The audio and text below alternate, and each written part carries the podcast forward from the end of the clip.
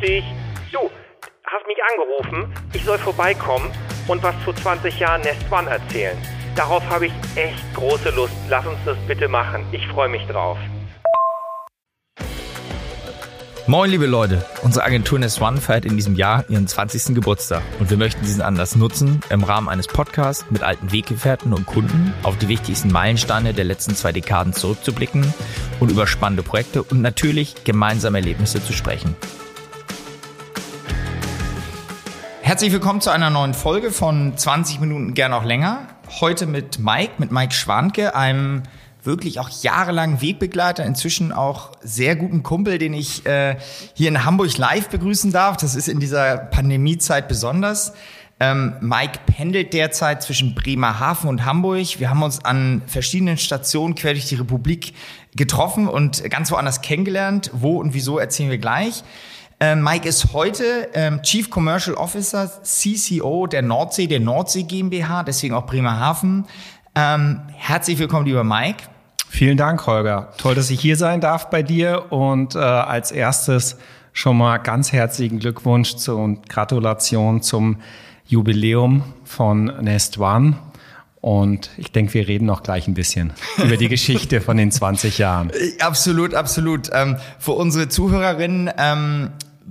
Du bist jetzt seit gut anderthalb Jahren bei der Nordsee oder seit einem guten Jahr, würde ich sagen, ne? wenn ich das richtig ja, meine. Also genau, genau genommen äh, sind es neun Monate, oh, sprich, äh, ich so komme gerade aus dem Geburtskanal ah, heraus. So schnell vergeht äh, die Zeit.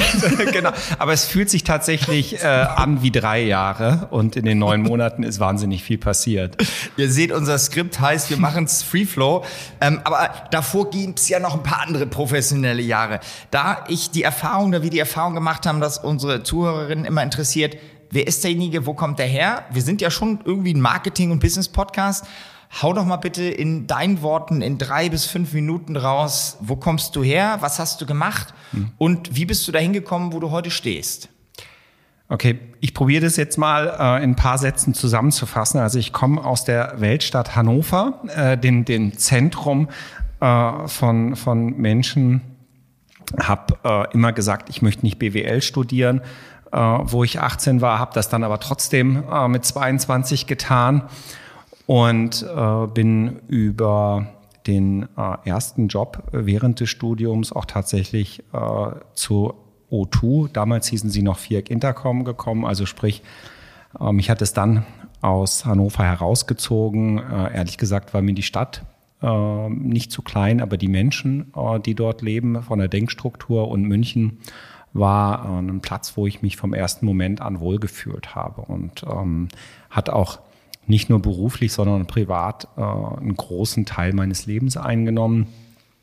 O2, eine ganz spannende äh, berufliche Karriere, ähm, habe dort miterleben dürfen, wie ein Unternehmen von 300 Leuten bis auf 8000 wächst auch wahnsinnig viel in die Mitarbeiter investiert worden in der Zeit, wo ich da war. Und ich glaube, wenn ich heute sage, ähm, aus einer beruflichen Perspektive hat O2 schon sehr viel dazu beigetragen, ähm, diesen äh, Charakter oder Menschen Mike Schwanke auch mitzuformen. Und ähm, wie das dann aber so ist, ähm, nach zwölf Jahren äh, Festanstellung, 14 Jahren, äh, während der Studentenzeit, wenn ich die noch mit dazu zähle, äh, ging es für mich darum, was Neues zu erleben und ähm, wenn wir heute mit unseren Eltern sprechen, sagen wir ja immer so, du hast da angefangen und bist dort auch wieder in Rente gegangen. Genau das wollte ich halt eben nicht und habe mich ganz bewusst entschieden, auch aus der Telekommunikation äh, rauszugehen, um mal was komplett Neues zu erleben und nicht ähm, von einem Unternehmen, was äh, eine blaue Marke hat, dann vielleicht zu einer magentafarbenen oder äh, einer roten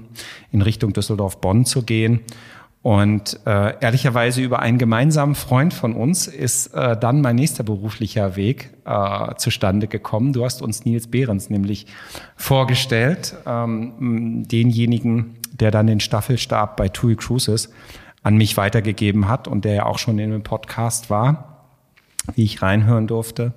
Dann äh, lange Zeit für TUI Cruises, äh, sieben Jahre in Summe im TUI-Konzern verbracht, auch ähm, auf Marketing-Ebene ähm, erst für die Schiffe, dann äh, im Hause TUI auch für die Clubs, sprich die Marke Robinson äh, tätig gewesen und äh, dann also wieder von Hamburg zurück nach Hannover, äh, Robinson, äh, anderthalb Jahre. Dort äh, sind auch ein paar Dinge passiert, über die wir später noch reden können. War auch eine spannende Zeit, eine sehr interessante Zeit.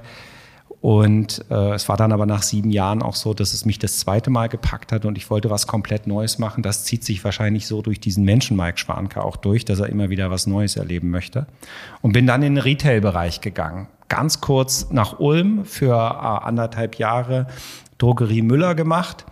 Ähm, war auch sehr spannend, weil ich bis dorthin ähm, immer in Unternehmen war, die äh, keinen Eigentümer hatten. Das war das erste Mal. Wahrscheinlich auch das letzte Mal tatsächlich, dass ich das brauche in der Konstellation, weil ähm, wenn wir heute miteinander bei Nordsee sind und uns unterhalten, was Carsten Horn und mich verbindet, dann ist das sicherlich, dass er bei Chibo war und Eigentümer geführt äh, ein Unternehmen gewesen ist. Ich kriege jetzt einen Kollegen, der ist bei Blockhaus gewesen und ich bei Müller. Und irgendwie gleichen sich so ein bisschen die Geschichten mit eigentümergeführten äh, Unternehmen. Was zeichnet mich aus? Ich glaube, da müssen andere äh, zu sprechen. Was mich interessiert ist, ähm, beruflich als auch privat, dass ich immer wieder mich gern neuen Herausforderungen stelle. Und ich glaube, äh, das, äh, was es auch spannend macht, ist äh, nicht die Dinge zum fünften, zum siebten, zum neunten Mal zu tun, sondern Dinge zu gestalten, zu erleben, aber sich auch immer wieder auf neue Situationen, neue Menschen einzustellen und ähm, damit auch zu wachsen und auch zu lernen. Wow, also dem ist nichts hinzuzufügen. ich, ich, ich versuche noch zu reflektieren, wie das mit Unternehmer oder nein, inhabergeführten Unternehmen ist. Ich habe dazu eine Anekdote, ähm, die habe ich glaube ich schon mal erwähnt. Wir hatten einen den Marktführer für Gewürze mal auf unserer Kundenliste, auch ein Unternehmen, also Ecke Bielefeld, da die Ecke, so, äh, kennt man aus jedem Supermarkt. Ähm, und da gab es auch einen Unternehmer, ähm, der das auch noch führte mit äh, betagten Anfang 80 Jahren. Und ich erzähle diese Geschichte etwas wehmütig, weil der Marketing und der Strategiechef, die kannte ich aus dem FMCG-Bereich, die kamen beide von Bacardi, coole Jungs. Die haben da angefangen, das Marketing auf links zu drehen. Das mag zehn Jahre her sein. Und ähm, damals gab es so tolle Startups wie Ankerkraut oder Just Spices noch nicht. Und dieser Marktführer, Weltmarktführer, hatte allen Zugriff auf jegliche Rohstoffe. Und wir haben also das Thema digitales Gewürzregal entwickelt. Und zwar heute würde man sagen, Click and Collect. Also du kannst dir online etwas konfigurieren, kannst es dir entweder abholen im Edeka oder du kannst es dir online konfigurieren, nach Hause schicken lassen. Oder du kannst es dir im Edeka konfigurieren und nach Hause schicken. Also egal was. Also eine Hybride zwischen, also quasi Commerce, Fluid Commerce. Mit coolen Jungs. Und das, haben wir das vorgestellt. Und dann haben wir auch den Prototypen gebaut hier in Hamburg im Edeka in der Rindermarkthalle. Und dann der, der, der Inhaber dieses Unternehmens gesagt, Nee, also Gewürze übers Internet verkaufen, da glaube ich nicht dran. Damit war die Idee tot. Ja. Und Glaube ich sofort, weil es erinnert mich so an, an unsere Gespräche, die wir im Zeitalter von 2020 zum Thema Internet ja. äh, in Ulm mit diesem besagten Eigentümer geführt haben. Und er sagte, nö, ich glaube immer noch an Stein und äh, nicht so sehr ans Netz. Ja. ja? Ähm, das ist spannend, wie, wie Menschen ein Unternehmen aufbauen können zu einem Milliardenkonzern und es aber auch äh, schaffen, dieses mit den gleichen Händen auch wieder zurückzuführen auf Null. Und das sieht man in Hamburg bei einigen Unternehmen. Es bleibt auf jeden Fall auch bei dem angesprochenen Unternehmen Chibo sicherlich spannend. Ähm, da würde man jetzt mal, wenn man etwas kritisch wäre, würde man sagen, die hätten auch die Chance gehabt, ich sage das jetzt mal, weil das hat mit unserem Business gar nichts zu tun, aber mit deinem heutigen, äh, wir kommen gleich noch zu den Fragen, keine Angst, es geht, es geht, wir sind der Free Flow, die hätten die Chance gehabt mit 1A Innenstadtlagen, mit komplett der Infrastruktur, die Coffeeshop-Kette Nummer eins zu werden ja. mit ihren Filialen. Und dann mit Anlauf gegen die Wand verkackt und weiterhin Bohnenkaffee und Pralinen verkauft und angefangen mit weißer Ware im Gefühl. Und diese ganzen anderen Coffeeshops sind links, rechts, vorne, oben, unten vorbeigezogen. Also auch ein schönes Beispiel, wie, wie ein Unternehmen mit einer Steilvorlage äh, vorm Tor auf jeden Fall, nein, am Ende des Tages vielleicht in eine andere Richtung schwimmt. Lass uns mal kurz zum Skript zurückkommen. Okay, das so ein bisschen. Ja, wir sind 20 geworden. Ich habe die Standardfrage, jetzt sind wir ungefähr, sind wir ziemlich gleich alt. Ähm, aber ich finde die Frage mal lustig. Weißt du noch, was du zu deinem 20. gemacht hast?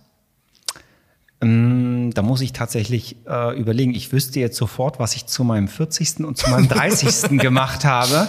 Aber tatsächlich fällt mir äh, zu meinem 20. Ich weiß, was ich mit 18 gemacht habe. Na. Ja, äh, Wollen wir das wissen? Man weiß es nicht. ich weiß es auch nicht. Vor allen Dingen, ob okay. das die Hörer dann wirklich interessiert. Lass, lassen wir das mal so stehen. Ähm, aber vielleicht, ich glaube, das interessiert unsere Hörer in. Ähm, Weißt du noch, wie wir uns kennengelernt haben? Das ja. ist auf jeden Fall vielleicht doch nochmal eine Anekdote wert. Ja, genau. Das ist, das ist auf jeden Fall eine Anekdote äh, wert, weil äh, wir beide haben uns kennengelernt durch unseren äh, lieben Freund Andreas Loff, der ja auch äh, zu dieser Produktion äh, beiträgt. Mit unser Studios. Produzent, meine genau. Damen und Herren, unser Produzent. Man kann es nicht oft und, genug nennen. Äh, Loffi, Loffi hat uns beide zusammengebracht und äh, First Contact war 2005, ähm, 2006 muss es gewesen sein, in, in der Weltstadt Hannover tatsächlich, aber äh, auf äh, der CeBIT, damals noch äh, eine Leitmesse, wo äh, innerhalb von sieben Tagen bis zu eine Million Besuchern gewesen sind. Wir Stände gebaut haben mit O2, die äh, mehrere tausend Quadratmeter groß waren, ähm, zweistellige Millionenbudgets äh, investiert worden sind, war eine wirklich coole Zeit und da haben wir uns kennengelernt und ich habe tatsächlich das Bild unseres Kennenlernens im ersten Obergeschoss äh, mit einer Tasse Kaffee und du hast mir eine, eine wilde Präsentation gezeigt und, und ein paar Best Cases und warst äh, in deinem Element äh, als Verkäufer. Das war, ich weiß sogar noch, dass ich dir den GTI-Case gezeigt habe seinerzeit.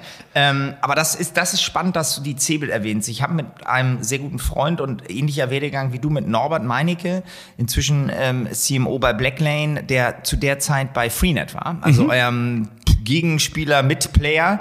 Und ich weiß noch, ich kam auf diesen O2-Messestand und damals waren wir noch extrem, extrem im Live-Geschäft und das war ja auch unsere gemeinsame berufliche, ja. äh, unser Startpunkt, dass wir geile Live-Events zusammen machen durften. können wir gleich nochmal drauf eingehen. Ähm, aber Schmidhuber hat, glaube ich, diesen Messestand gebaut, wenn ich mich richtig entsinne. Und die haben eine geile LED-Decke und das war wirklich Cebit, wie du sagst, zweistöckig, tausend von Quadratmetern und auch, wir sind heute, wir, na komm, lass uns nicht defizitorientiert werden, auch ein Beispiel, wie man mit Anlauf etwas verkacken kann, nämlich die Leitmesse in dem Wachstumsbereich Digitalisierung, Internet, Mobilität äh, und Co. Wie war deine Erfahrung mit der CeBIT? Weißt du noch, wann dann angefangen hat, das zu bröckeln? Oder ja, da mal, mich, hm? für die, die es vielleicht auch gar nicht mehr kennen, was war die was, was war die was war die CeBIT? Ja, genau. Nein, tatsächlich tatsächlich haben wir ähm, und und ich speziell auch ähm, mit der Geschäftsführung der Deutschen Messe AG in Hannover schon über die CeBIT und über die Weiterentwicklung ähm, der CeBIT in den äh, Phasen gesprochen, wo äh, 2006, 2007 noch das Geschäft geboomt hat, aber wir auch gesehen haben, dass die Cebit eine Konkurrenz bekommt, weil die IFA sich zu dem Zeitpunkt sehr gut entwickelt hatte, war aus einer Fachmesse für, für äh, Reseller zu einer Konsumermesse geworden. Einerseits, was aber viel schwerwiegender war, war, dass äh, zu dem Zeitpunkt ähm, die 3GSM von Cannes nach Barcelona gewechselt ist. Und das war ein strategischer äh, Move, der echt ähm, viel bewirkt hat, weil viele Hersteller äh, haben gesagt, sie stellen auf der CeBIT nicht mehr aus. Ähm, für sie ist es so, dass wenn sie vier Wochen vorher ihre Geschichten erzählen, ähm, in, in Barcelona und äh, dort das Publikum noch viel internationaler ist, dass sie dann auf der, auf der CeBIT äh, vier Wochen später nichts mehr zu erzählen haben. Und das war äh, ein Punkt, wo die Deutsche Messe AG so ein bisschen ähm, in Straucheln gekommen ist. Und ich weiß noch, dass wir damals gesprochen haben, was ist der oder welcher Zeitpunkt ist der richtige im Jahr, um so eine Leitmesse abzuhalten. Ne? Und wie, äh, wie kann man sich positionieren ähm, gegen die 3GSM oder gegen die IFA? Und ich glaube, dass für die Hannoveraner Kollegen halt das Spannungsfeld war, dass das Messegelände ähm, über das ganze Jahr eine gute Belegung hatte. Das heißt, es gab nicht so richtig viele Termine, äh, die im Jahr für so eine äh, wahnsinnig große Veranstaltung, die das gesamte Gelände belegt, wo du auch ein bisschen Auf- und Abbauzeiten einfach hast, ähm, diesen Kalender freizuräumen. Und es fehlte vielleicht auch ein bisschen ähm, der Mut, eine wegweisende Entscheidung äh, zu treffen, ähm, wie du das Ganze halt weiterentwickeln kannst, was die Zielgruppe äh, betrifft.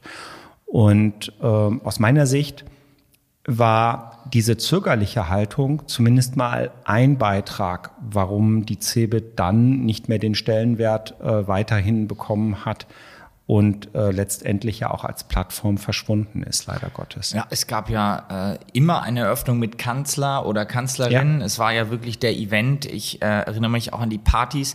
Jetzt waren die, die Nullerjahre ja extrem spannend im Telco-Bereich. Ich meine, da war Branding noch wirklich wichtig. Ich weiß, dass O2 damals wirklich auch mega Lifestyle-Sponsorings gemacht hat auf dem Bambi und hast du nicht gesehen. Also das war wirklich ja die große, große Zeit.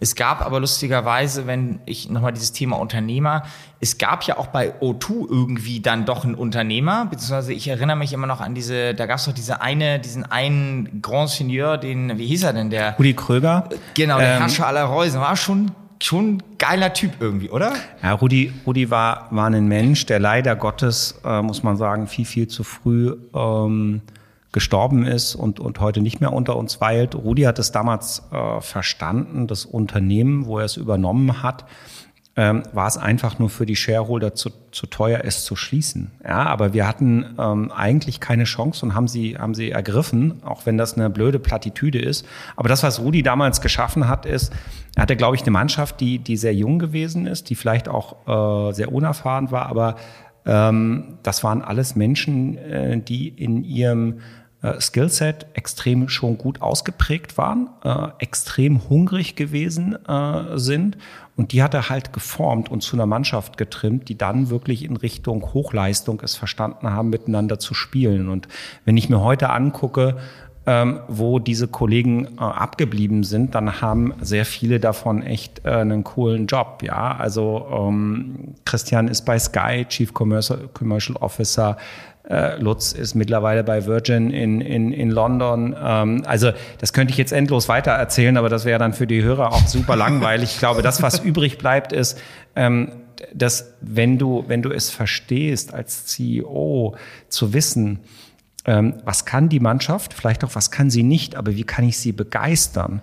Und das, was ich was ich ähm, bei diesem Menschen Rudi Kröger immer extrem faszinierend fand. Wir haben einmal im Jahr ein Live-Event für alle Mitarbeiter gehabt, ne, also bis zu 8000. Die letzte Veranstaltung, die ich für O2 gemacht habe, war in der Münchner Olympiahalle. Ähm, und der hat sich halt ohne Skript hingestellt und konnte mit, mit vier Folien 90 Minuten ähm, diese vier bis 5.000 Menschen, die dann da vor Ort waren, manchmal waren es auch mehr, fesseln, ja, äh, durch das, was er gesagt hat. Jetzt könnte man sagen, das ist sektenähnlich, das war es auch bestimmt aber halt in eine extrem positive Art und Weise. Und, ähm, und ich glaube, das hat letztendlich das Unternehmen äh, lange Zeit extrem erfolgreich gemacht, warum es dann an die Börse gegangen ist, warum es dann auch von der Telefonica aufgekauft äh, wurde und warum es dann später auch den Merger mit E Plus äh, geschafft hat.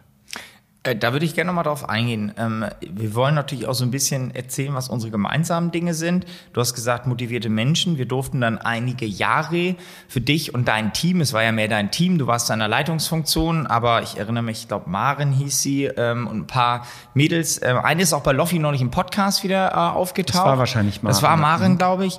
durften wir die Sales Kickoffs, da wo die Mannschaft eingeschworen wurde, organisieren. Heute würde man sagen, naja, das kannst du digital machen, da gibt's, aber aber Emotionalität in dem Business. Ich finde, ähm, du hast drei Steilvorlagen. Ich, ich werde angehalten von meinem Team, das Wort Steilvorlage immer wieder zu benutzen, weil okay. ich glaube, ich gebiete nein, ich sage es einfach zu oft. Egal, Steilvorlage eins ist Dinge machen, also Risiko bzw. Dinge einfach, einfach so tun und emotionalisieren. Äh, Thema zwei ist das richtige Team und es zu motivieren. Und wir durften dann ja einige Jahre in München mit ich erinnere mich an ein Event. Ich glaube, da hatten wir eine kleine Schneekatastrophe, ne? Ich weiß es nicht mehr, aber keiner kam. Es war, also, ich glaube, wir haben, wir haben, wir haben lustigste Timings und nachts noch produzieren und ähm, will aber nur sagen, diese, diese Learnings, die du bei Telefonica dann hattest, diese, diese, diese Startup, diese diese ja, Aufbruchsstimmung, diese immer wachsendere Markt, dann kam ja irgendwie dann Internet, also Mobile und der ganze Kram dazu. Ähm, wie hast du das, weil ich glaube, das ist ein spannender Insight, wie hast du das teammäßig gemacht? Wie hast du dich aufgestellt?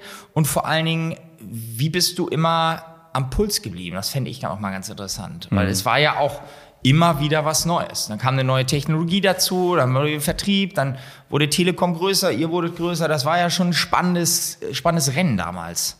Ja, also das hatte ich ja eingangs gesagt. Äh, zwölf Jahre hören sich jetzt erstmal wahnsinnig lange an, aber dadurch, dass das Umfeld so wahnsinnig dynamisch gewesen ist und ich auch alle drei Jahre eine Chance hatte, wieder was Neues machen zu dürfen innerhalb des Konzerns, ähm, sind die zwölf Jahre wie im Flug äh, umgegangen. Und ähm, wie habe ich das gemacht?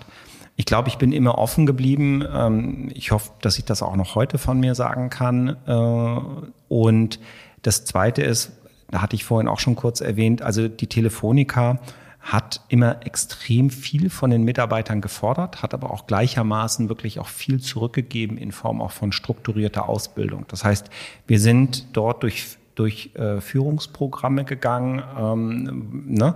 vom Mitarbeiter in, in Richtung äh, Teamlead oder Abteilungsleitung, also erste Führungsebene, bist du begleitet worden mit einem Programm, bist du in die zweite Führungs, also bist du dann einen aufgestiegen in die nächsthöhere Ebene ähm, und hast Führungskräfte geführt, bist du ähm, nochmal begleitet worden ähm, und das zum einen äh, cross-departmental. Was bedeutet das? Wir sind einfach zusammengeschmissen worden und da war ein Netzwerker, ein ITler, ein Controller und Marketing-Typ zusammen, ja.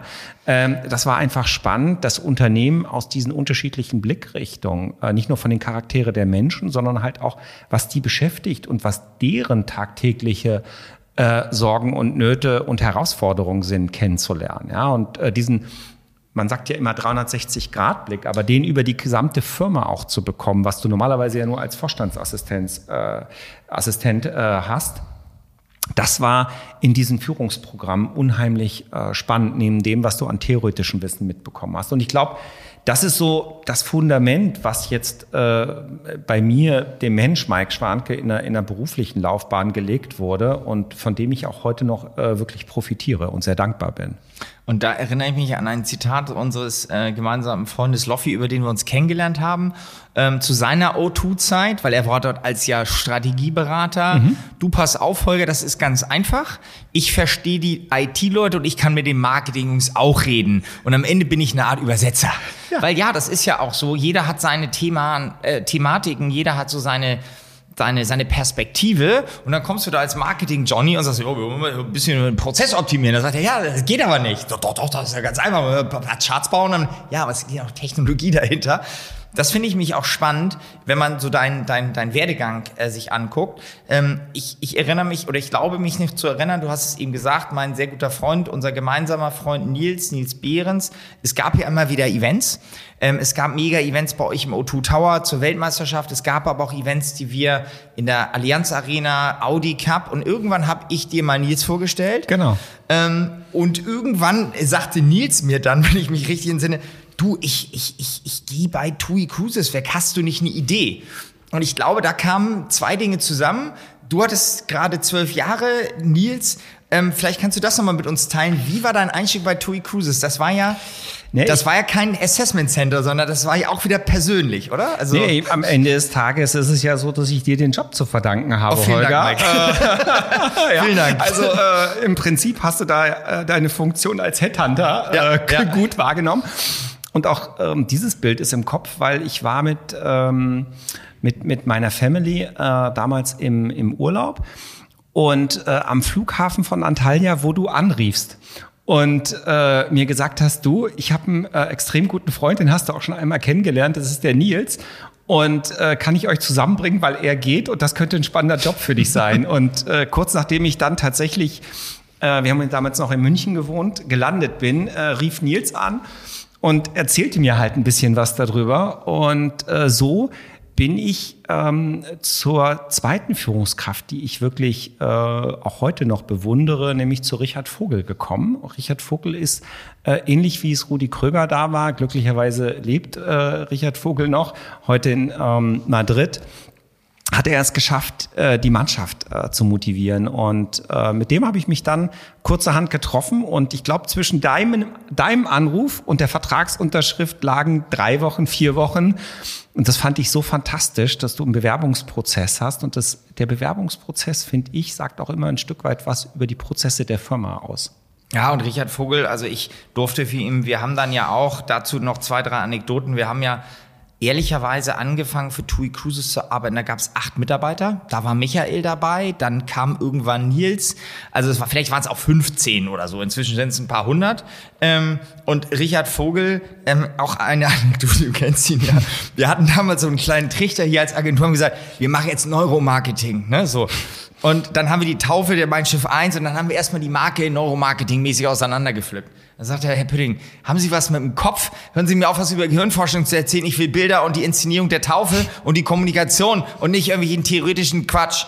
Also so war der ja. Und als ehemaliger, glaube ich, auch Robinson-Mann und dann AIDA mit aufgebaut, hands-on. Und du hast es so schön gesagt, Mannschaft passte ja zu TUI Cruises, weil ihr ja wirklich Schiffe hattet. Wie war deine Erfahrung bei TUI Cruises? Von, ich glaube, du bist gekommen, da gab es drei Schiffe, vier Schiffe. Ähm, und du bist dann ja sehr schnell, das würde ich jetzt sagen, der strategische Mike Schwanke, First Strategy, then Design, ähm, or First Concept, then Design. Du bist dann sehr schnell auch in diesem Bereich Design Thinking, Trendforschung, durften wir auch paar spannende Projekte machen, rein und hast gesagt, was ist denn die Zukunft der Kreuzfahrt? Also wie sind deine Erfahrungen inklusive Miami-Reisen und internationale Management von Schiffsbau. ähm, gib uns noch mal einen kleinen Überblick über deine Zeit bei TUI Cruises. Ja, also äh, Erstmal noch mal ganz kurz äh, zurück. Warum bin ich äh, von, von Telefonica mhm. zu TUI Cruises gegangen? Was hat mich äh, gereizt, äh, von München nach Hamburg äh, zu gehen? Also okay, die Frage würde ich jetzt nicht stellen als Hamburger, aber ja, ja, aber es ist ja auch immer. Aber genauso ist es ja umgedreht vom von ne? Also genauso wie der Hamburger nicht nach München zieht, zieht der äh, Münchner nicht nach Hamburg. Jetzt komme ich aus Hannover und äh, finde beide Städte klasse, ja, weil sie Millionenmetropolen sind. Die möchte ich auch heute gar nicht miteinander vergleichen, sondern das Spannende an an TUI Cruises es war, äh, diese Marketingaufgabe von Nils zu übernehmen. Und äh, Nils hat das äh, Unternehmen von Tag eins äh, mit begleitet, hat äh, die Marke aufgebaut und ich glaube, ich habe sie dann äh, im Prinzip, nachdem äh, er derjenige war, der das Baby großgezogen hat, habe ich es dann halt ins Erwachsenealter so ein Stück weit begleitet. Und wie du sagst, ähm, die Company hatte zwei Schiffe. Ähm, es waren aber zu dem Zeitpunkt, wo ich angefangen habe, zwei weitere gerade ähm, beauftragt worden und im Prinzip war, lag mein Job äh, 2012 da drin, zu überlegen, okay, wie können wir dieses Wachstum, was die Firma vor sich hat, also exponentielles Wachstum, wirklich innerhalb kurzer Zeit ähm, über 100 Prozent zu wachsen und jedes Jahr äh, im Prinzip dann weiter zu wachsen, wie können wir das begleiten und wie stellen wir uns auf in einem Markt, wo es einen Monopolisten mit AIDA gibt, der zu dem Zeitpunkt halt 70 Prozent äh, Marktanteil äh, hatte. Und was ist unser Konzept? Und wie können wir das äh, gegenüber den Wiederverkäufern ähm, äh, spiegeln, äh, dass, dass wir die bessere Marke haben, dass wir das bessere Produkt, das bessere Preis-Leistungs-Verhältnis haben und wie können wir dann auch ähm, das gegenüber den vielen Fans, die AIDA hat, äh, kenntlich machen. Und das war so eine strategische Aufgabenstellung äh, neben äh, all den digitalen Themen, die dann später hinzugekommen sind. Aber da haben wir auch äh, halt sehr viel zusammengearbeitet in, in diesem Bereich der, der Strategie bis hin, dass wir halt auch beim, beim Schiffsbau ja sehr viel über Orientierung, Wegeleitsysteme gesprochen oh ja, haben. Das haben wir.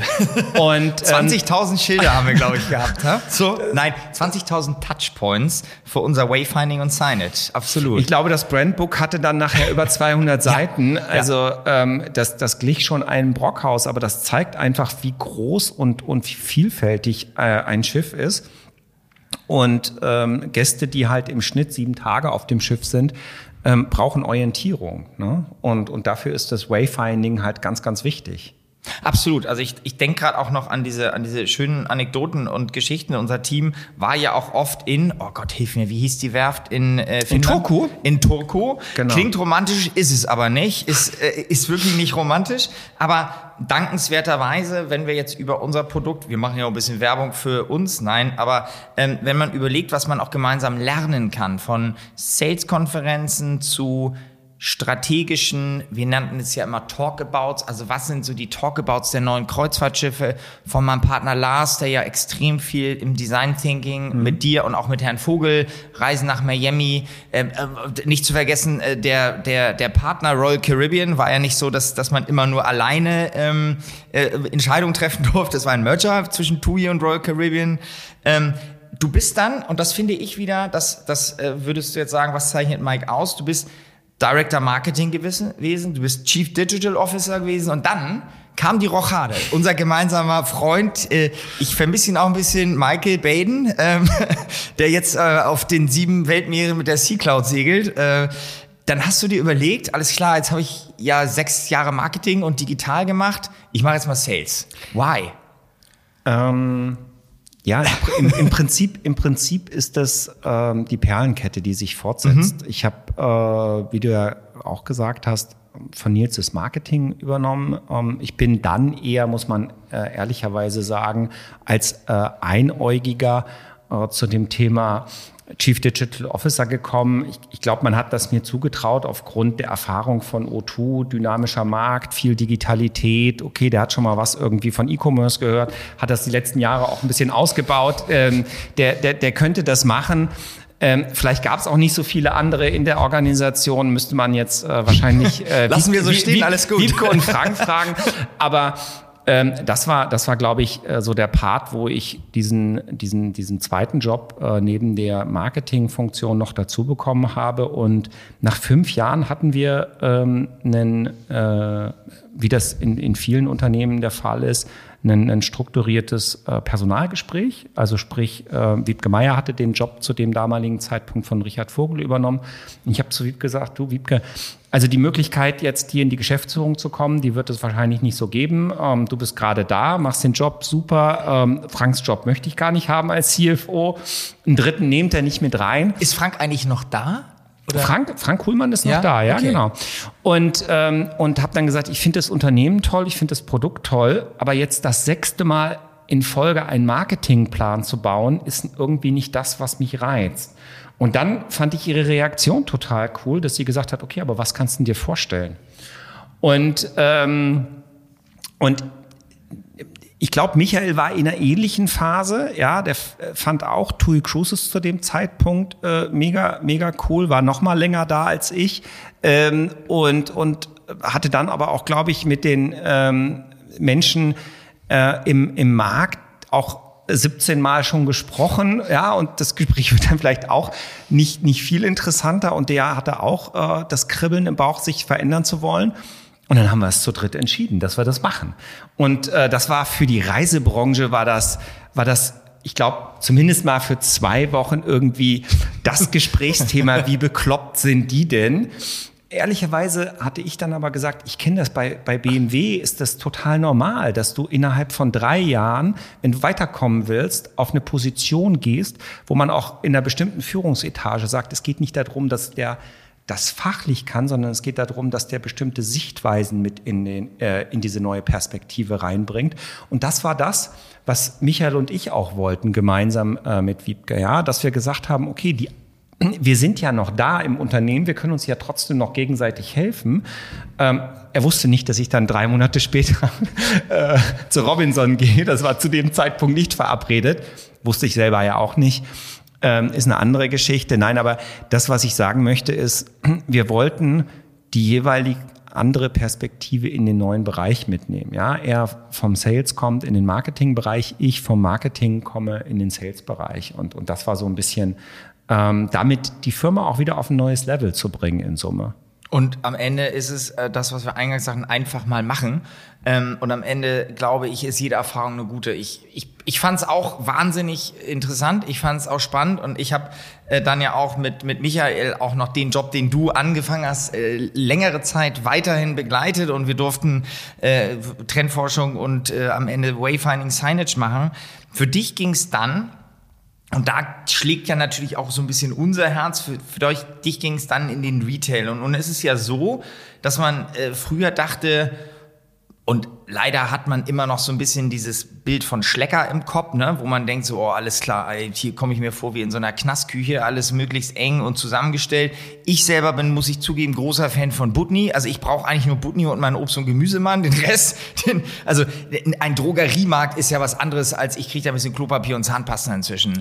Ähm, also du, du bist dann, äh, Entschuldige, ich springe jetzt, ich habe Robinson äh, nicht vergessen, aber ich springe gerade etwas von der TUI. Ähm, auch bei Robinson gab es Berührungspunkte, aber ich springe dann von der TUI-Zeit, nicht weil ich Zeitdruck habe, sondern nicht, weil ich mit dir gerne noch über die Zukunft, über die Gegenwart sprechen ja, möchte. Sehr gerne. Ähm, äh, ich springe von der TUI-Zeit in die Retail-Zeit. Es ging ja. dann von Hamburg, beziehungsweise von Hannover nach Süddeutschland zu einem der Top 3 Drogerieketten in Deutschland. Ja, ähm, ich, ich glaube, das, was, was äh, viele zumindest mal im, im Norden oder auch äh, in, äh, im Westen von, von Deutschland gar nicht äh, wahrnehmen oder wissen, ist, dass, dass Müller ja viel mehr ist als nur ein Drogerieunternehmen. Mhm. Und das war auch das oder der Punkt, der mich an dem Unternehmen gereizt hat, weil ähm, das, was der, was der Erwin Müller wirklich gut gemacht hat, ist, dass er sich von seinem Kernbusiness irgendwann nicht verabschiedet hat, sondern er hat es weiterentwickelt. Und er hat im Prinzip immer Sortimente dazugenommen. Und heute kann man sagen, ist, ist äh, Müller mehr ein, ein Warenhaus ohne äh, Fashion. Mhm. als denn ein, ein Drogerieunternehmen, weil mittlerweile ist es so, dass Drogerie 40 Prozent vom Umsatz ausmachen und ähm, weitere große Warenbereiche tatsächlich ähm, Spielwaren sind. Das heißt, Müller ist äh, in Deutschland der größte Anbieter von Spielwaren, noch vor Toys R Us gibt's ja nicht mehr. Ich weiß jetzt gar nicht, äh, wie, wie der Nachfolgemarkt äh, heißt. Aber ähm, Jetzt muss man fairerweise sagen, Spielzeug wird auch heute ähm, zu einem großen Teil digital eingekauft. Aber wenn wir auf den Retail schauen, ist Müller ähm, das Unternehmen, was vom Umsatz her ähm, die die meisten Spielwarenverkäufe in Deutschland hat. Äh, das, das wissen halt viele nicht, äh, nee, weil, weil, das unter, weil das Unternehmen halt ähm, von der Tradition her ähm, mehr in Süddeutschland äh, aufgestellt ist. Und ähm, hier in Hamburg ähm, gibt's gibt's äh, oder in der Nähe von Hamburg drei äh, Läden, aber dadurch, dass das Haus selber immer sehr groß ist, hast du natürlich auch äh, nicht so viele Standorte tatsächlich. Das zweite ist, um das noch kurz zu Ende zu führen, ähm, das Thema äh, Duft, also Parfümerie. Ähm, neben Douglas äh, ist Müller äh, der größte Retailer im äh, Parfümeriehandel. ja, das heißt, ähm, das, was die Elke Menold dort und ich schätze sie wirklich extrem äh, geschaffen hat in den, in den 18 Jahren, wo sie im Unternehmen ist, diesen Parfümeriebereich auf und auszubauen und äh, heute auch alle äh, Marken, und das unterscheidet auch Müller zum Beispiel von einem Rossmann, von einem DM, äh, alle Luxusmarken wie einen Chanel, ähm, wie, okay, also ja, wie einen Dior findest du dort. Nicht nur MeToos oder sozusagen Handelsware, sondern tatsächlich das, was du in der hochwertigen Parfümerie kriegst. Alles genau. Klar. Ja, und äh, das hat mich damals fasziniert, neben dem, das uns auch versprochen ist. Ich bin ja nicht alleine hingegangen, es waren ja noch drei andere. Ähm, mit, mit Günther Helm, dem CEO, und Lukas Lobensommer, der den Sales-Bereich macht, und Christian Remin, der die Finanzen macht, sind wir zu viert reingegangen und wollten eigentlich äh, das Unternehmen gemeinsam in die Zukunft führen. Und, und äh, Erwin Müller wollte auch den, den, den Stab übergeben ähm, ist dann ein bisschen anders gekommen. Es gibt einige Konjunktive. Lassen wir das mal so stehen. Ich habe trotzdem eine Fachfrage, ähm, weil mich das persönlich interessiert. Wir haben ein Projekt, das macht äh, mein Partner Lars verantwortlich mit einem Netzwerk, das heißt ähm, Spaces for Future. Und zwar beschäftigt sich das mit den ja, der Revitalisierung von Innenstädten. Jetzt mal einfach nur ein educated guess, sowohl zwischen deiner Erfahrung mit Müller mhm. als auch deiner aktuellen Erfahrung bei Nordsee. Mhm. Ähm, und wir reden nicht von Hamburg, wir reden nicht von, selbst wir reden nicht mal von Hannover, wir reden auch nicht von, von München, Berlin oder Köln oder Düsseldorf. Wir reden von sowas wie Buchholz in der Nordheide, von Meppen, keine Ahnung, von Warner Eickel. Wie siehst du, wie komme ich jetzt auf Warner Eickel, weiß nicht, normal sage ich immer Meppen, aber ist auch egal. Wir reden von so Städten größer gleich 50, 80, vielleicht 100.000 Einwohnern. Die haben meistens einen formschönen Zweckbau von Karten Karstadt oder Horten in der Mitte oder so, ne? So, der steht leer. Ähm, die haben auch irgendwie eine Infrastruktur, so ein Schuhkai und so ein bisschen noch, weiß ich nicht, vielleicht auch nochmal irgendwie ein, ein Müller oder ein Rossmann oder was auch immer. Ähm, jetzt in Zeiten, sind mehrere Fragen auf einmal, aber wir sind ja beide komplex im Denken. jetzt in Zeiten von, von Pandemie und Homeoffice und Work-Life-Balance und Commuting und dem ganzen Scheiß. Ich meine, äh, Hannover mhm. ist jetzt auch, ist zwar die Hauptstadt von Niedersachsen, aber so eine mittelgroße Stadt. Wie glaubst du, kann sich in Zukunft so eine Innenstadt und auch der stationäre Handel und jetzt auch mal bezogen auf deinen jetzigen Job, also Chief Commercial, das ist mhm. ja wieder von von Marketing über Event, über Marketingdirektion, über digital, über, ähm, über Sales, über integrativ, über Online, zurück zu Commercial, wo ja auch Marketing dazugehört. Da kannst du ja noch was zu sagen. Aber äh, liebe Hörerinnen und Hörer, wir kommen gleich zum Kern meiner Frage. was glaubst sagen, du, was wie, du von mir wissen? Genau, also, komm jetzt mal, das war ein Loop. Das war ein Loop, das war ein Loop. Wie sehr braucht eine Innenstadt, wie sehr braucht man den Handel, auch vielleicht so einen diversifizierten Handel, wie sehr braucht man auch eine Mischung mit Gastronomie, wie sehr glaubst du, jetzt kommt mal eine Frage an die Zukunft der Innenstädte. Und wenn dann, was muss man vielleicht tun, um dort wieder das, was wir als Kinder erleben durften, geil, wir gehen mal in die Innenstadt, will doch heute keine Sau mehr machen, oder? Das weiß ich nicht, ob es keine Sau wirklich mehr machen will. Ähm, ich glaube, dass das muss auch jeder einzeln für mhm. sich beantworten. Ähm, und es gibt es gibt, glaube ich, unterschiedliche Phasen äh, im Leben, wo du, wo du Stress hast, wo du eher auf Effizienz getrimmt bist, auch beim Shoppen. Ähm, und es gibt vielleicht auch Produkte, ja, wenn ich mir heute Sneakers bestelle, ich weiß, welche Größe äh, ich habe. Ähm, das ist, sage ich mal, ähm, meine Favorites äh, sind halt äh, Adidas. Ähm, so, da habe ich alles vorkonfiguriert. Das kann ich im Prinzip beim Einsteigen ähm, im, äh, äh, ja, wenn man wieder fliege, äh, kann ich dieses, ähm, das ist ja kein Erlebnis, aber da kann ich das Shoppen effizient. Aber es war früher ein Erlebnis, weißt du noch, Tonschuhe kaufen ja, in der Innenstadt. Aber ich komme jetzt äh, ja. zu dem Punkt. Ich, mhm. äh, ich war letzte Woche äh, Montag mit meinem Sohn, der Geburtstag hat, jetzt äh, 13 wird und sich einen Computer wünscht. Mhm. So. Ähm, Jetzt ist das ein Produkt, das kaufst du halt nicht so oft, ne? wie, wie ein paar Schuhe. Das ist auch mit dem Vorkonfigurieren vielleicht ein bisschen schwierig. So, und er hat auch vielleicht andere Wünsche, als ich das jetzt äh, hätte. Ähm, vor dem Hintergrund habe ich echt eine Beratung gebraucht. Hm. So, und ich habe das Problem gehabt, dass Herr Tschentscher entschieden hatte, hier in Hamburg den Lockdown äh, zu vollziehen letzte Woche. Das heißt, Montag waren dann hier relativ wenig Läden auf, wo ich hätte reingehen können. Und und stand vor dem Problem, okay, was machst du denn jetzt? Und wir sind dann tatsächlich nach Schleswig-Holstein gefahren, haben Click in Meet gemacht, ähm, hat auch super funktioniert. Mhm. Ähm, aber das war ein Fall, wo ich äh, jetzt eine Beratung brauchte. Ich komme ich komm jetzt mal auf deine äh, konkrete Frage zurück. Ähm, ich glaube an das Thema tatsächlich Omnichannel und ich glaube mhm. an die Firmen, die es schaffen, digital und realen Handel so miteinander zu verbinden, dass es am Ende des Tages ähm, egal ist, über welchen Kanal der Umsatz kommt und dass auch eine, Moni äh, eine, eine Bonifizierung äh, im Unternehmen so funktioniert, dass der äh, Mensch, der vor Ort die Fachberatung durchführt, auch was davon hat, wenn nachher im, im digitalen Kanal eingekauft wird, vice versa. Das heißt, ähm, du musst es schaffen, ähm, als, als Unternehmen und Händler.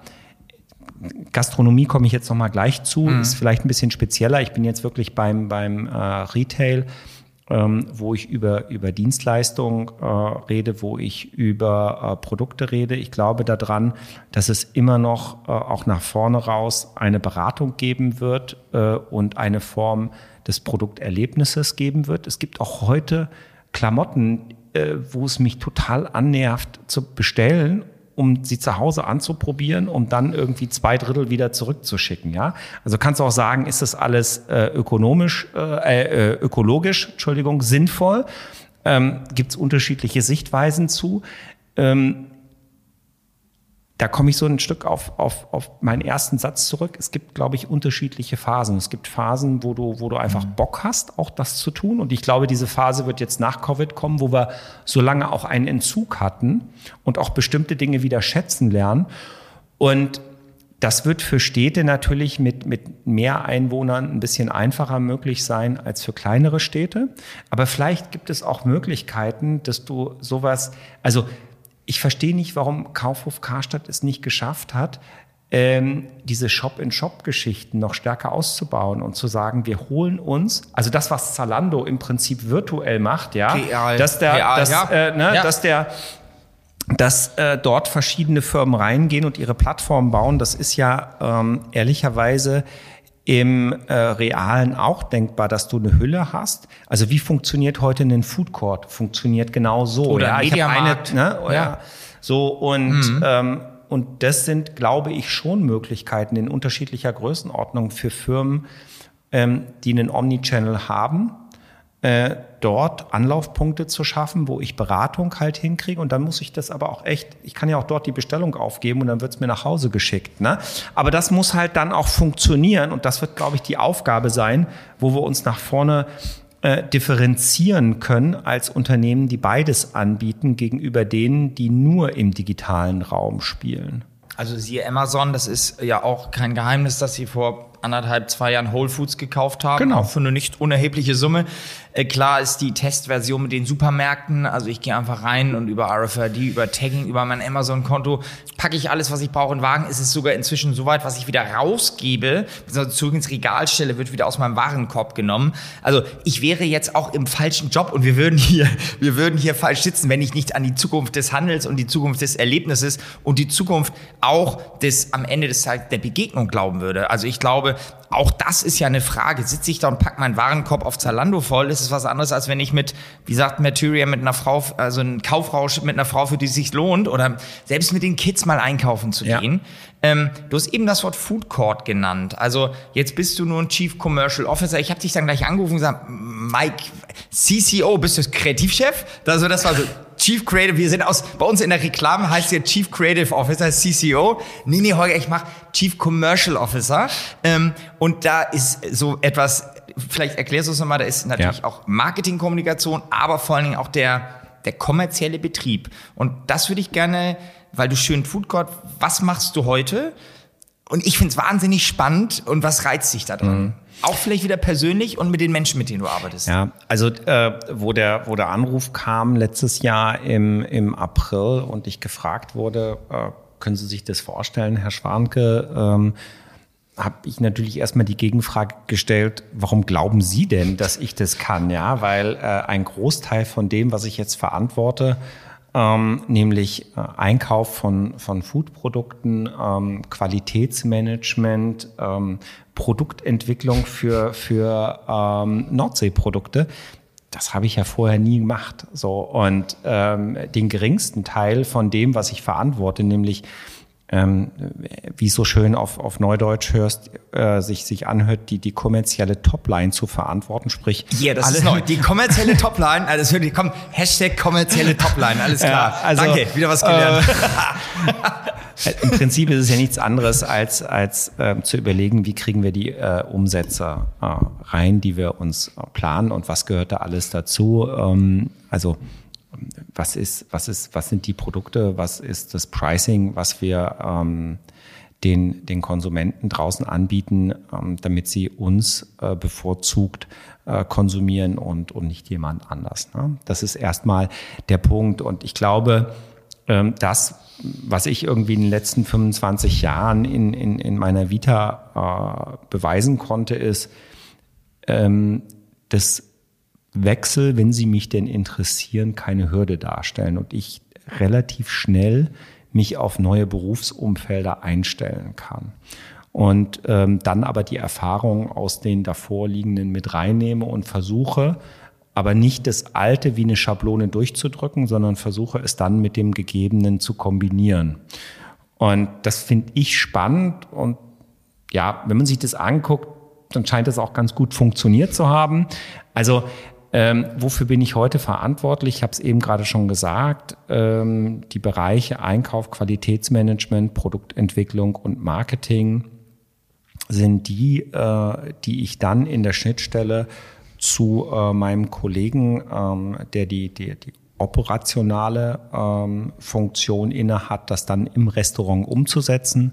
Ähm, das sind im Prinzip die beiden Schnittstellen oder die sind, das sind die eine Schnittstelle, die wir haben und äh, das sind die Dinge, die ich tue und dann, äh, wo ich den Staffelstab heute übergebe.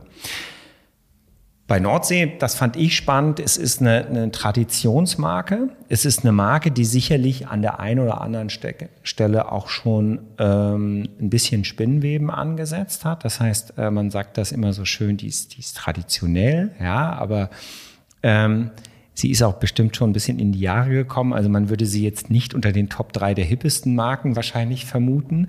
Nichtsdestotrotz ist es so, dass ähm, in einem Umfeld, wir nennen das bei uns QSA, das steht für Quick Service Restaurant, ähm, und da gab es letztes Jahr 2020 zwei äh, Umfragen, einmal von der YouGov, einmal von der Horizont, ähm, welche Marke ist für dich äh, in, in Sachen Produktqualität, Preis-Leistung, äh, Service die beste?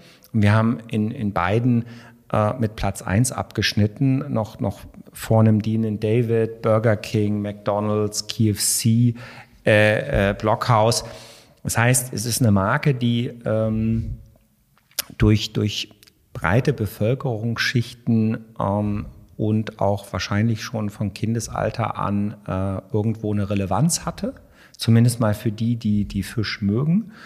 Und ähm, meine Aufgabe ist es, und die finde ich super spannend, diese 125 Jahre Tradition in, in eine Neuzeit zu übersetzen und zu sagen, okay, wie können, ähm, da kommen wir dann halt wieder zu, zu unserer gemeinsamen Schnittstelle, wie kann ähm, das Restaurant der Zukunft aussehen? Ja, und wie können auch Produkte äh, aussehen, wo wir unabhängig von ähm, Covid wissen, dass äh, das Thema Snacking immer mehr äh, ein, Einhalt erhält. Ja, das bedeutet, ähm, Nordsee vom Business Case her ist eher äh, so aufgestellt, dass äh, es auf In-Dining fokussiert war, auf äh, Mittagszeit fokussiert war. Und wir wissen aber, dass das nach vorne raus nicht die Zukunft sein wird. Ne? Und ähm, jetzt ist die Frage, ähm, wie kriegst du ein Unternehmen, wie kriegst du eine Produktentwicklung in diese Richtung äh, getrieben.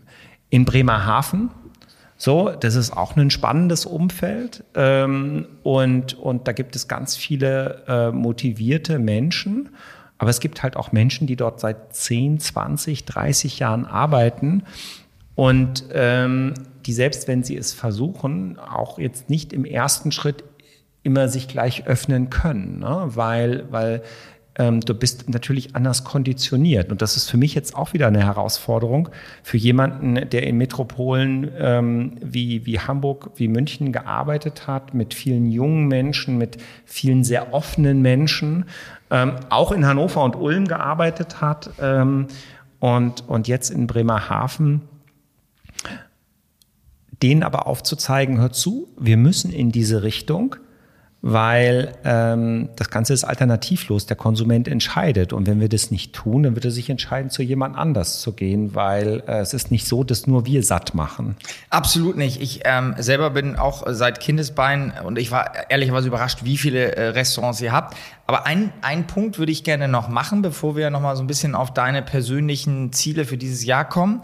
Ähm, ich denke, es ist erlaubt, wenn man sagt, du hast aber auch wieder menschlich jemanden, wo du mir gesagt hast im Gespräch, ich habe da aber auch einen geilen Typ, mit dem ich zusammenarbeiten darf. Der erinnert ein wenig an, an, an Richard Vogel, ähm, also in einer anderen Form. Aber ist das Thema Mensch nicht auch wieder heute bei so einem Job entscheidend? Also mit wem arbeite ich, mit wem verbringe ich die Zeit? Auch in Zeiten von Homeoffice und Covid und dem ganzen Hin und Her. Ich entscheidet, also in den scheitern nicht am Team, sondern im Team sozusagen. Also hast du auch wieder, ich, ich, spür, ich spürte, dass du auch Glück hast, ein cooles Team zu haben oder einen coolen Chef oder nennst wie du willst. Ja, also äh, total, total richtig. Letztendlich ähm, ist der Carsten Horn äh, als CEO zentral entscheidend gewesen, äh, dass ich gewechselt bin. Ne? Also klar, interessante Aufgabe, spannendes Unternehmen, äh, tolle Möglichkeiten. Aber er war es, äh, der mich in äh, den verschiedenen Gesprächen, die wir hatten, absolut begeistert hat. In Form dessen, ähm, dass er sehr digital äh, ist, von, von, von dem auch, was er vorlebt an äh, Kultur sehr menschlich ist. Mit digital meine ich halt einfach zukunftsorientiert. Mhm. Ja. Wir haben halt, ähm, wenn wir über das Restaurant der Zukunft gesprochen haben, wenn wir über Arbeitsweisen gesprochen haben, ähm, dann, dann äh, war da schon sehr viel Digitalisierung drin. Wenn wir über ähm, Menschen und über Führung gesprochen haben, dann war da auf der anderen Seite äh, sehr viel Vertrauen und äh, sehr viel Menschlichkeit äh, drin. Und ähm, das hat mich halt inspiriert, ähm, zur Nordsee zu wechseln. Und ähm, ich kann jetzt durchaus sagen, dass ich mit Rudi Kröger, mit Richard Vogel und mit Carsten Horn ähm, das Glück hatte, ähm, auch Wiebke Meier äh, bei, bei TUI Cruises, äh, mit CEOs zusammenzuarbeiten, ähm, die, die alle sehr, sehr charismatisch äh, sind und ähm, die vor allen Dingen äh, mir auch das Gefühl geben und gegeben haben, ähm, dass das, was ich tue, wertschätzend ist. Und das finde ich halt auch wichtig, ja, auf der, auch selbst auf der Flughöhe, die wir sind. Und da ist auch Carsten Horn äh, ein toller CEO, weil ähm, er in der Lage ist, Danke zu sagen, ja, äh, oder, oder auch mal Good Job äh, zu schreiben. Und das sind so die kleinen Dinge, die aber selbst uns in der Führungsetage, finde ich, äh, gut tun. Ne? Äh, so und, und deswegen, das, das Zusammenarbeiten macht extrem viel Spaß. Ähm, es ist wahnsinnig herausfordernd, jetzt gerade in der Covid-Zeit ne? und ähm, mit, mit der wirklichen VUCA-Welt, in der wir uns äh, bewegen ähm, wo du auch nur einen Teil der Entscheidungen äh, beeinflussen kannst. Aber das ist das, was, was diese neun Monate äh, in der Zusammenarbeit ausmacht, ist, ist die Menschlichkeit. Und ähm, zu wissen, dass man einen coolen Chef hat, der vorangeht und auch äh, extrem gute Vorbildfunktionen hat. Ich finde das cool, also die Analogie mit den CEOs oder der CEO. Ähm, wir haben ja auch gerade bei unserem Kunden New World SE auch eine CEO. Das ist, äh, glaube ich, heutzutage auch, da muss das immer so betonen, noch irgendwie Usus so. äh, aber da finde ich wirklich eine spannende Analogie, dass man auch die Freiheit hat. Ähm, vielleicht so, ähm, wir sind bei, glaube ich, dreimal 20 Minuten. Das war der Klassiker, wenn man Menschen trifft, mit denen man so eine Vergangenheit hat und Menschen trifft, mit denen man auch nur eine Stunde quatschen, was mich auch dazu bringt, lieber Mike, das werden wir jetzt hier äh, aufnehmen und manifestieren, dass wir noch zusammen laufen gehen dieses ja, Jahr. Bitte. ähm, mindestens ein, ein Lauf soll gewährt sein. Gib uns doch bitte äh, tatsächlich zum Abschluss nochmal so ein bisschen deine Vision, deine Wünsche. Ähm, ich habe dir gerade, ich nochmal großes Lob auch für dein großartiges Profilbild mit deinen zwei Kids äh, und auch deiner Frau, die ich ja schon vor Jahren kennenlernen durfte. Ähm, äh, also Familie ist sicherlich eins, aber wenn du jetzt so raus aus dem Bauch sagst, privat, beruflich, gibt's irgendwas, wo du ja, das, das, was dich dieses Jahr noch bewegt, was du erreichen, was du an Zielen hast, wo die Reise hingeht. Also haben wir viel über den Beruf gesprochen. Ähm, hast du noch irgendwas, was du loswerden willst? So, der letzte Satz gehört dir, Mike. Dankeschön, Holger. Also erstmal äh, großartig vielen Dank nochmal für die Einladung. Es hat mir ähm, riesig Spaß gemacht. Ähm, wie du sagst, ähm, ist, Sport ist tatsächlich äh, mein Ausgleich zur Arbeit. Ich brauche das, äh, um, um körperlich, aber auch vor allen Dingen äh, mental äh, mich, mich wieder aufzutanken, zu, die, die Batterien aufzuladen. Und ähm, ich habe vor drei, vier Jahren früher immer viel Mannschaftssport gemacht, das Laufen für mich entdeckt, weil es halt überall möglich ist und ähm, weil, weil, weil es halt auch von Zeit und Ort äh, unabhängig möglich ist. Und das ist äh, ein großer Vorteil. Von daher, ähm, ansonsten ehrlicherweise, ich bin jetzt nicht derjenige, der am 1. Januar sagt, das möchte ich am 31.12. Äh, erledigt haben und am, äh, über Weihnachten dann die, diese Liste rausholt und sagt, check, check, check, check, check. Ähm, das ist im Beruflichen schon der Fall. Ich bereite mich am Sonntag auf die Woche vor und, und da weiß ich dann schon, was ich am Freitag erledigt haben möchte. Aber ähm, gerade im Privaten ist es so, ich, ich möchte mich einfach weiterhin äh, gesund ernähren, ich möchte Sport machen, ähm, mich gut fühlen, die Zeit, die ich habe mit meinen äh, Kids äh, verbringen, das ist mir äh, echt wichtig. Und ähm, ich würde mir wahnsinnig wünschen, nachdem das Thema Urlaub letztes Jahr äh, Covid-bedingt, aber auch durch den Wechsel, der, der mitten im Jahr stattgefunden hat, war das Thema Urlaub extrem dürftig. Äh, wir sind eine Woche im Skiurlaub gewesen. Das war mein Jahresurlaub. Du glücklicher. Ich bin seit zwei, aber First World Problems. Wir beschweren uns nicht. Uns geht's toll. Ja, also das wäre also tatsächlich etwas, ich, ich ja. würde mir wünschen, ja. äh, dieses Jahr mal äh, zwei Wochen ja. äh, wieder äh, irgendwo in der Sonne zu verbringen. Das wäre das wäre ein großer Wunsch. Ansonsten, ähm, ich bin froh und dankbar über das, äh, was ich habe. Und ähm, ja, also ich glaube, Dankbarkeit ist auch etwas, was und, und, und auch Demut, äh, gerade in der jetzigen Zeit, ähm, was wir viel zu selten haben. Und ähm, von daher, ich wünsche mir auch, dass, dass die Zeit zu Ende geht, dass ich wieder abends äh, in ein Restaurant gehen kann, dass ich auch mal wieder in eine Bar gehen kann, dass ich in einem Club äh, auf der Reeperbahn feiern kann bis morgens um sechs. Ähm, aber die Zeit wird kommen, da bin ich ganz, ganz sicher und ähm, ich glaube auch, dass sie dieses Jahr kommt. Das war ein hervorragendes äh, Schlusswort. Lieber Mike, ganz herzlichen Dank. Schön, dass du da bist. Ähm, ihr Lieben, vielen Dank fürs Zuhören. 20 Minuten gerne noch länger mit Mike Schwanke. Ja, more to come und wir freuen uns drauf. Ähm, bis ganz bald. Vielen, vielen Dank. Danke, Holger.